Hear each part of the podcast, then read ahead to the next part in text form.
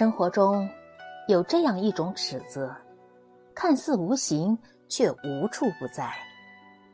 我们以此来揣度别人的生活，评价别人的是非，评判别人的成败，甚至于在完全还不了解对方的情况下，就可以自顾自的产生结论。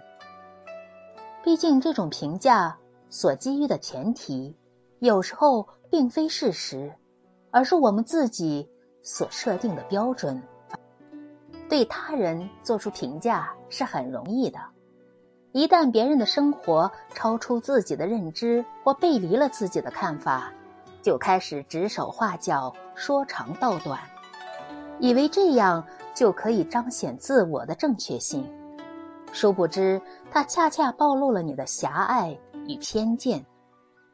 世界很大，人生本就没有所谓的统一标准。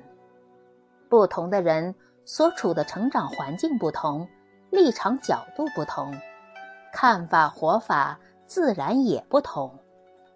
正所谓，过日子如人饮水，冷暖自知。所以。